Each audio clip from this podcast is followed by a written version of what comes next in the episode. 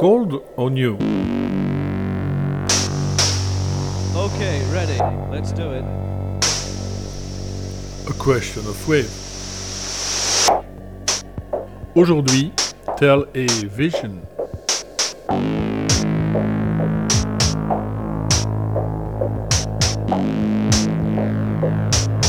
Une capsule musicale proposée par Bernard Winken.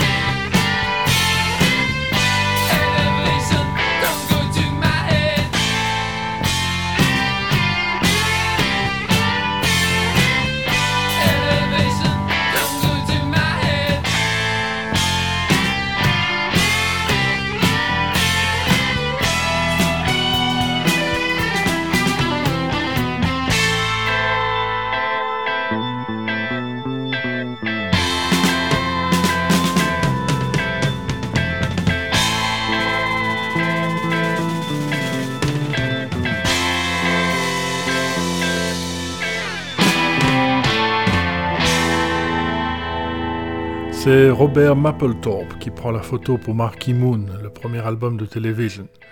Il était déjà à la manœuvre pour Houses, celui de son amante amie Patti Smith, deux ans plus tôt, en 1975.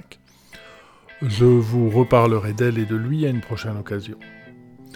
Un portrait sobre, en noir et blanc, pas maquillé, même pas peigné, qui tranche sur l'esthétique boursouflée de l'époque.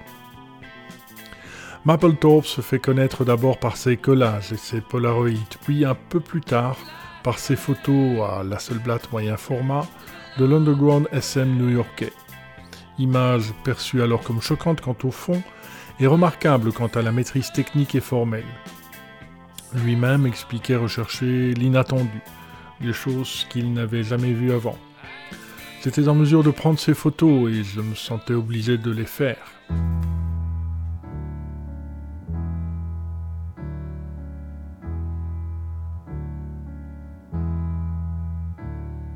Jesus died for somebody's sins, but not mine.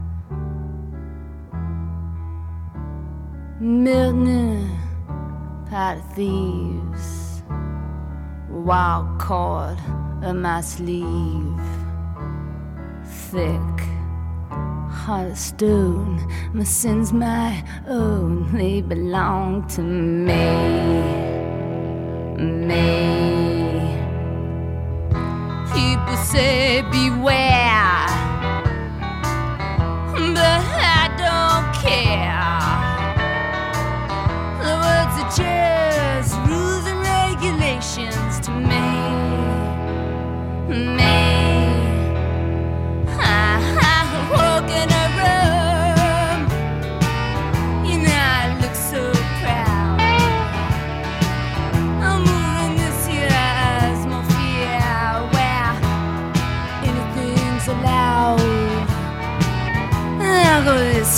party.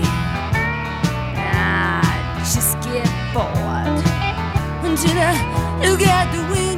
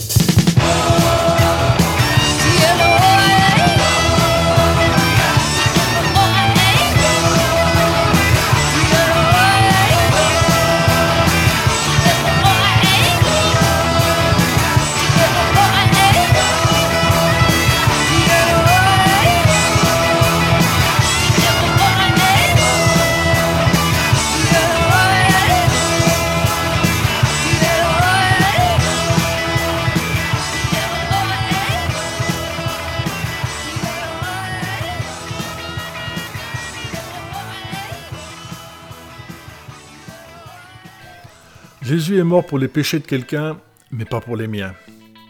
Ainsi débute Gloria, la version du classique de Them par Patti Smith, poète chanteuse, peintre et photographe, morceau qui ouvre l'album Horses de 1975. Avec Blondie, Patti Smith prend alors une sorte de résidence au CBGB, club berceau du punk aux États-Unis, dont le nom complet est en fait CBGBN OMFUG pour Country, Bluegrass, Blues and Other Music for Uplifting Gormandizers. Ce qui donne en français country, bluegrass, blues et autres musiques pour gourmands raffinés. Depuis, Paddy Smith s'est vu offrir un cycle complet à la Cité de la Musique et à la salle Playel de Paris du 17 au 22 janvier 2011 avec projection de films, lecture de poèmes et concerts. Quand le rock rentre dans le rang. Le CBGB n'est pas le seul lien entre Television, qui joue dès le 31 mars 1974, puis tous les dimanches soirs, et Patti Smith. À eux seuls, une bonne partie du versant romantique de la première vague du club. Trop dur, creuse, cuir noir, lunettes noires pour nuit blanche, selon Simon Reynolds. Outre que tous deux sont collègues de travail à la librairie Strand de New York et qu'ils publient ensemble The Night, court livret poétique où l'une tient les pages impaires et l'autre les pages paires, Tom Verlaine, de son vrai nom Thomas Miller, tient la guitare sur Hey Joe, face A du tout premier single de Patti Smith, avec Richard Saul au piano et Lenny Kay à la guitare rythmique. Un 45 tours sorti sur Meur Records, le label de Kay. Honey, the way you play guitar makes me feel so, makes me feel so masochistic. The way you go down low, deep into the neck, and I would do anything, and I would do anything. And Patty Hearst, you standing there in front of the Symbionese Liberation Army flag with your legs spread. I was wondering, were you getting it every night from a black revolutionary man and his women, or were you really dead? And now that you are on the run, what goes on in your mind?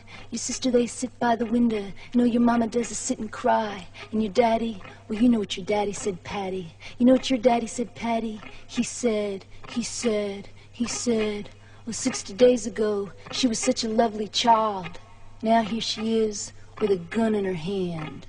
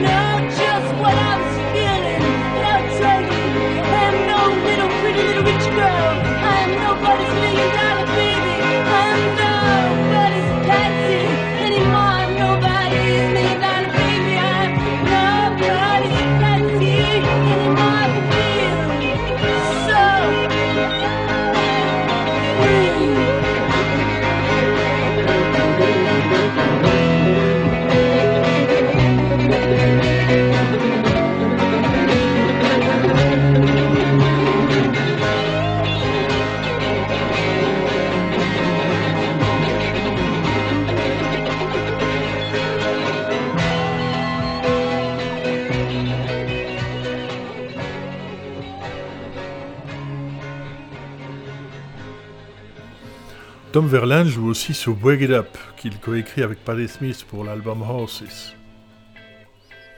Television a déjà un single derrière lui, Little Johnny Jewel Parts 1 and 2, édité chez Hawk Records deux ans plus tôt, lorsqu'il enregistre Marky Moon en trois semaines de novembre 1976 au A&R Studio de New York, produit par Andy Jones, un gars qui a travaillé entre autres avec Led Zeppelin ou les Rolling Stones. Publié le 8 février 1977, l'album secoue, peut-être plus encore en Europe qu'aux États-Unis.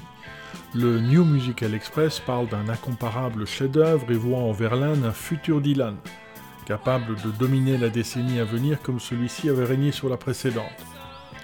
Ces Anglais, il faut toujours qu'ils en rajoutent.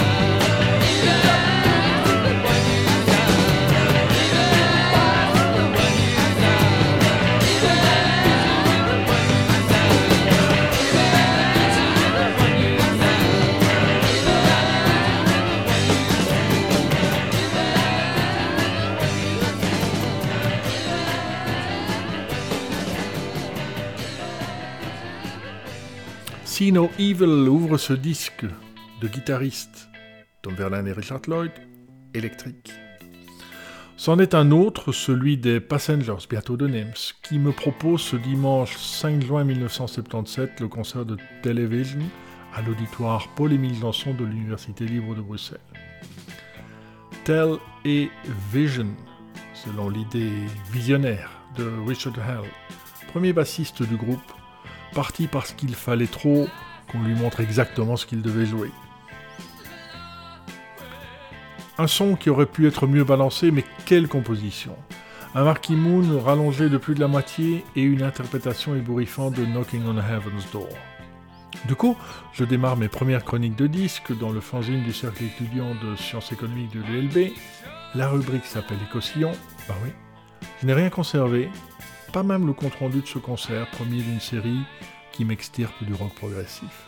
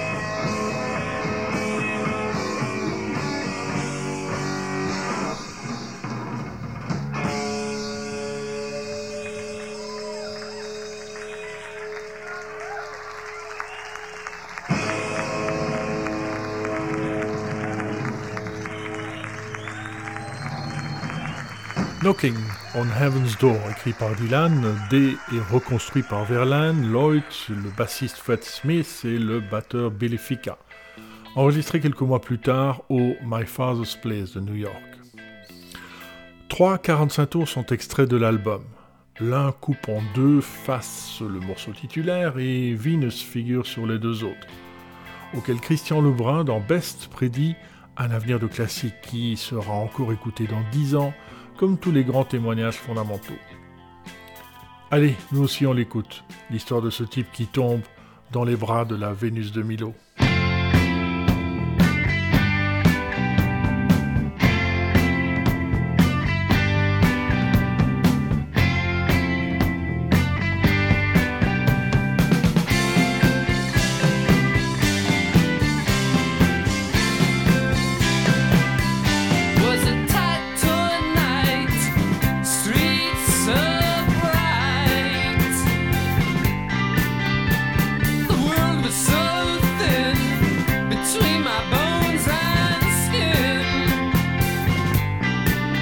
stood in nothing.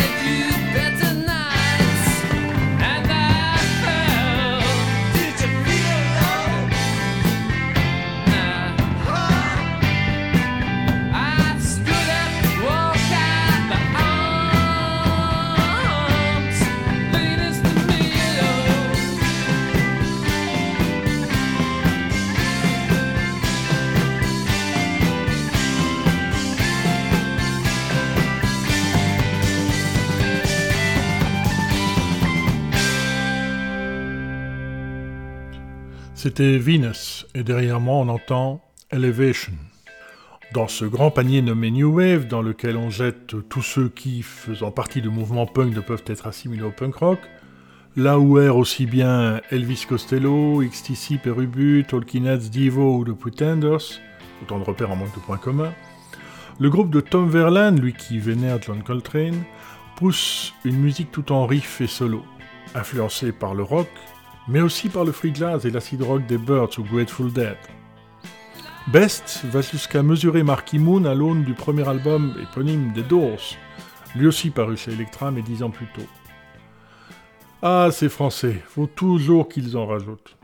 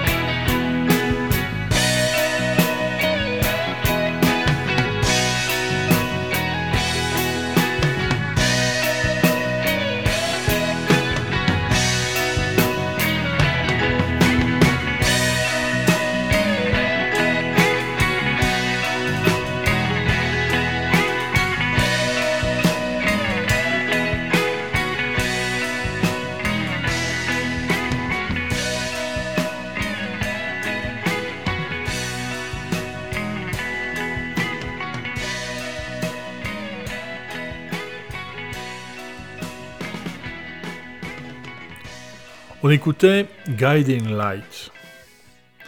À propos du morceau titulaire, Mark Deming, critique musical, explique Le cadre de Marky Moon est enraciné dans trois parties rythmiques entrelacées. Un riff de guitare à double temps qui intervient sur le premier et troisième temps dans le canal gauche, un motif de guitare en tri dans le canal droit qui survient à travers les troisième et quatrième temps, et un riff de basse à deux notes qui entoure le premier et le troisième temps.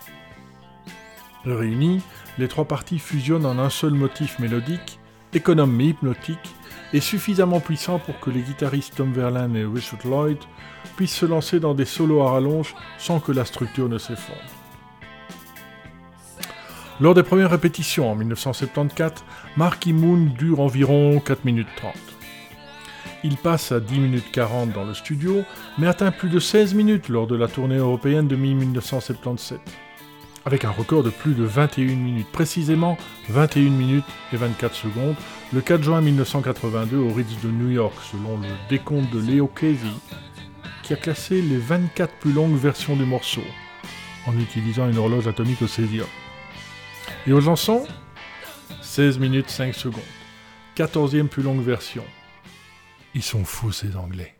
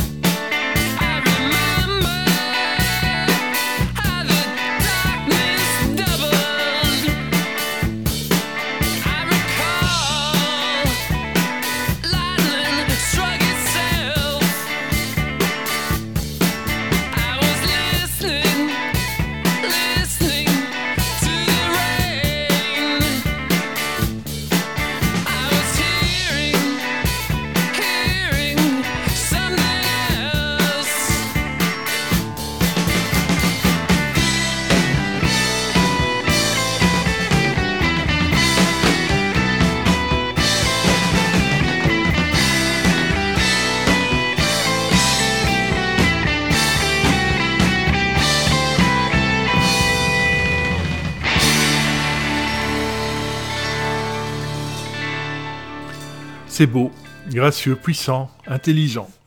Un rock nettoyé, réincarné, coupant et sobre. Le versant cérébral du punk américain.